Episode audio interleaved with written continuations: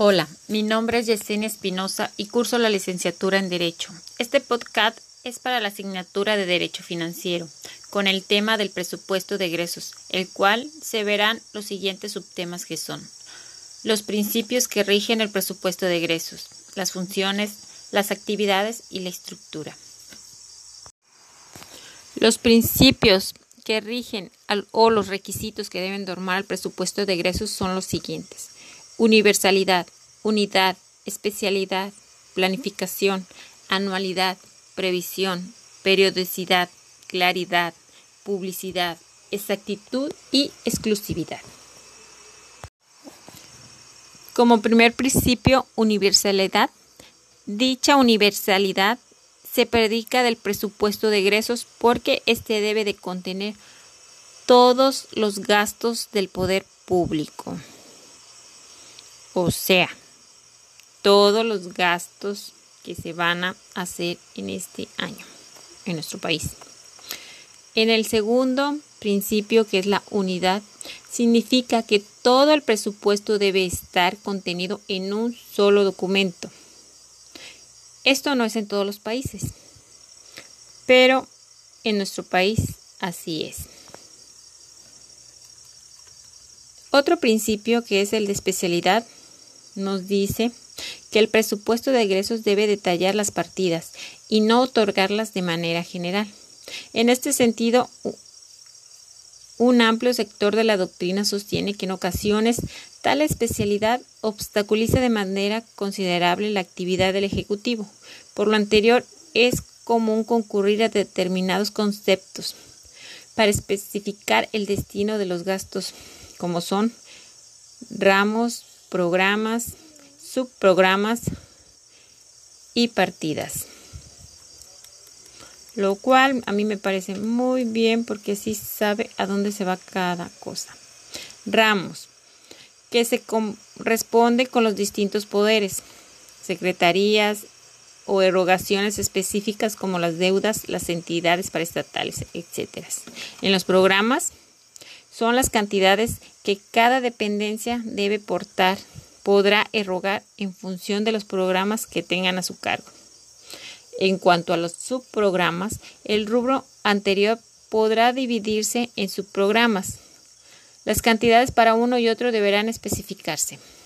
Y por último, las partidas, que son asignaciones más concretas, cuya erogación está permitida y generalmente numerada, pero de la cual debe informarse en la cuenta pública anual corresponde a la Secretaría de Hacienda y Crédito Público autorizar la transferencia de las partidas.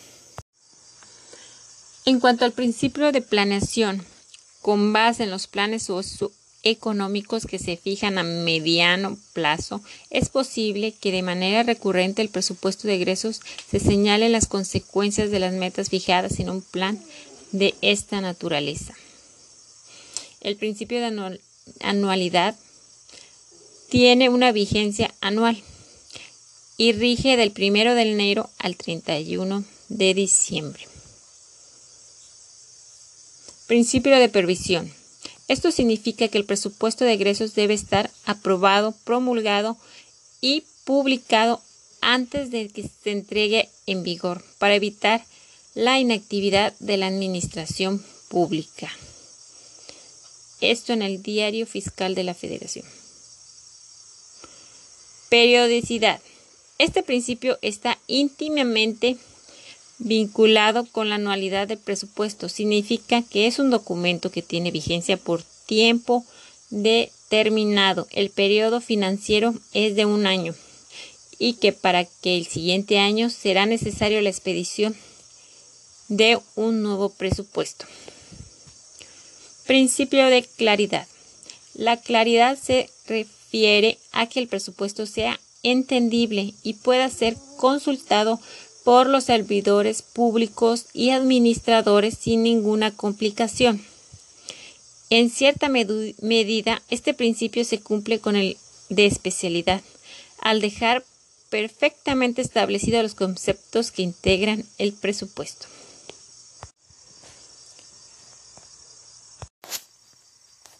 El principio de planificación con base en los planes socioeconómicos que se fijan a mediano plazo, es posible que de manera recurrente en el presupuesto de egresos se señale la consecución de las metas fijadas en un plan de esta naturaleza. Principio de anualidad. El presupuesto de egresos tiene una vigencia anual. Rige desde el 1 de enero hasta el 31 de diciembre. Para estas fechas ya tiene que estar el nuevo para el siguiente año, el cual se tiene que mandar para ver su aprobación para el siguiente año. Presupuesto de previsión. Esto significa que el presupuesto de egresos debe estar aprobado, promulgado y publicado antes de su entrega en vigor para evitar la inactividad de la administración pública. Tiene que estar en tiempo y forma. Si no, pues se detiene la administración. Y esto no debe de pasar. Principio de periodicidad. Este principio está íntimamente vinculado con la anualidad del presupuesto. Significa que es un documento que tiene vigencia por tiempo determinado. El periodo financiero es de un año, el cual mencionamos anteriormente la fecha, y que para el siguiente año será necesario la expedición de uno nuevo. Principio de claridad. La claridad se refiere a que el presupuesto sea entendible y pueda ser consultado por los servidores públicos y administradores sin ninguna complicación. En cierta medida este principio se cumple con el de especialidad, al dejar perfectamente establecidos los conceptos que integran el presupuesto y por supuesto para que nosotros como ciudadanos también podamos entenderlos. Principio de publicidad. El presupuesto habrá de publicarse en el diario oficial de la Federación para que surta efectos correspondientes. También, de acuerdo con el artículo 120 de la Constitución, deberá publicarse en el órgano oficial de publicidad de cada entidad federativa para que podamos verlo. Principio de exactitud. Añade a que las cantidades previstas correspondan a lo que el poder público necesitará para cumplir con sus atribuciones. Este principio hace referencia a lo que los economistas comúnmente señalan como presupuesto equilibrado, lo cual implica que los recaudado deberá corresponderse con lo que se va a gastar. No podemos gastar más de lo que tenemos. Principio de exclusividad por último. La exclusividad en el caso de México se refiere a que corresponde solo a la Cámara de Diputados la aprobación del presupuesto, pero también tiene que ver con que en el presupuesto exclusivamente sea detallados los gastos del Estado y no de ninguna otra índole. Ahora seguimos con el siguiente subtema, que son las funciones de los presupuestos. La principal función de los presupuestos se relaciona con el control financiero de la organización. El control presupuestario es el proceso de descubrir qué es lo que se está haciendo, comparándolo con los resultados, con sus datos presupuestados correspondientes para fijar los logros o remediar las diferencias. Los presupuestos pueden desempeñar tanto roles preventivos como correctivos dentro de la organización. En cuanto a su estructura propia del presupuesto, está el proyecto de presupuestos de egresos de la Federación, que es el documento que se presenta una propuesta de la Secretaría de Hacienda y Crédito Público para determinar el destino de los recursos públicos para un ejercicio fiscal y contiene la cantidad de recursos, la forma de distribución, el destino de los recursos públicos. Esto para los tres, tres poderes, ejecutivo, legislativo y judicial, de los organismos autónomos como el Instituto Nacional Electoral y la Comisión Nacional de Derechos Humanos, así como las transferencias a los gastos estatales y municipales. Ya estando este proyecto de presupuesto se manda para que lo apruebe la mesa directiva de la Cámara de Diputados. El gasto honesto contemplado en este presupuesto son gastos programables y gastos no programables. Los gastos programables son los gastos que se destinan a proveer bienes y servicios públicos a la población. Existen tres formas de entenderlo. Según su propósito u objetivos socioeconómicos, que son los que se persiguen, el desarrollo social, desarrollo económico y gobierno. Los gastos no programables son los gastos que destinan al cumplimiento de obligaciones como son los pagos pendientes del año anterior. Gastos destinados a cubrir los intereses, comisiones y demás conceptos relacionados con la deuda. Recursos transferidos a entidades federativas o municipios a través de la participación federal. En los gastos de inversión encontramos los que corresponden a inversiones físicas presupuestarias,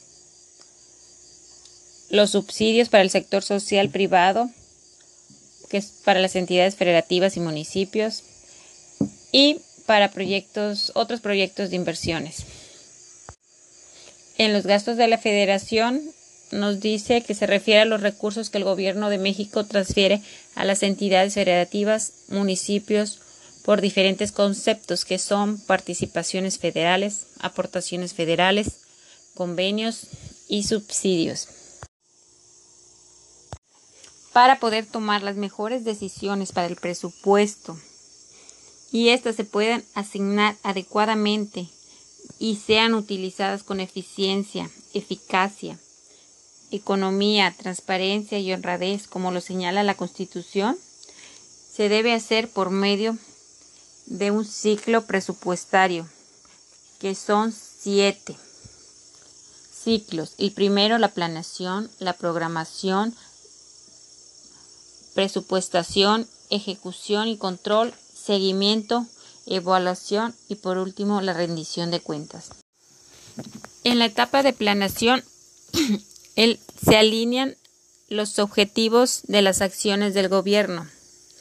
En la etapa de la programación el gobierno define los programas del gobierno e integración del paquete económico y el ciudadano puede conocer las propuestas y prioridades gubernamentales. En la etapa de presupuestación, el legislativo discute de, los, de las propuestas del paquete económico y los ciudadanos pueden consultar las diferencias del proyecto de presupuesto con el presupuesto aprobado.